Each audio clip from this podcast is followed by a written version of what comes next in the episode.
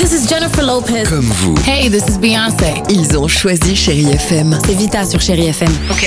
Feel good music pour moi, c'est nos classiques, c'est Beyoncé, c'est Destiny's Child, c'est Bruno Mars, c'est tous ces artistes que moi j'ai écoutés euh, jeune et que j'écoute encore et qui m'inspirent énormément. The fantastic Bruno Mars.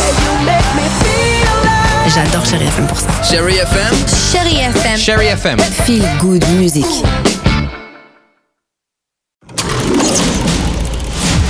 Chérie FM Cinéma, Marc Choquet. Bonjour à tous. Depuis mercredi dans les salles, une Isabelle Huppert, comme toujours, étonnante, un joli film d'animation pour les enfants et un casting 5 étoiles pour une comédie sur l'amitié. La Daronne, c'est le nouveau film de Jean-Paul Salomé avec Isabelle Huppert et Hippolyte Girardot. Patience Portefeu, c'est son nom, est interprète judiciaire franco-arabe spécialisé dans les écoutes téléphoniques pour la brigade des stupes. Travail précaire, payé au noir. Un jour, Patience met le doigt dans l'engrenage d'un réseau et devient la Daronne en plein cœur de Belleville. Jean-Paul Salomé, bonjour. Est-ce qu'on peut rappeler ce qu'est une daronne? Une daronne, à un moment donné, le personnage d'Isabelle l'explique. Dans l'argot de ces jeunes, euh, la daronne, c'est la mère. Et donc, comme tout se passe dans ce milieu-là, le personnage que joue Isabelle travaille à la brigade des stupes, mais comme elle est traductrice judiciaire d'arabe, elle, elle ne s'occupe que de ces affaires-là. Le film montre évidemment des dealers d'origine arabe qui disent, mais tous ne sont pas arabes, il y en a d'autres. Mais nous, dans le film, on montre cette section-là. Et puis, je souhaitais faire un clin d'œil aux tout petits, les 4-7 ans, avec un joli film d'animation Les aventures de Rita et Machin, adapté de la célèbre bande dessinée de Jean-Philippe Arouvigno et Olivier Talek. L'histoire d'une petite fille plein d'énergie et de son chien farceur. Et je termine avec Le bonheur des uns de Daniel Cohen avec Vincent Cassel, Bérénice Bejo, Florence Foresti et François Damiens.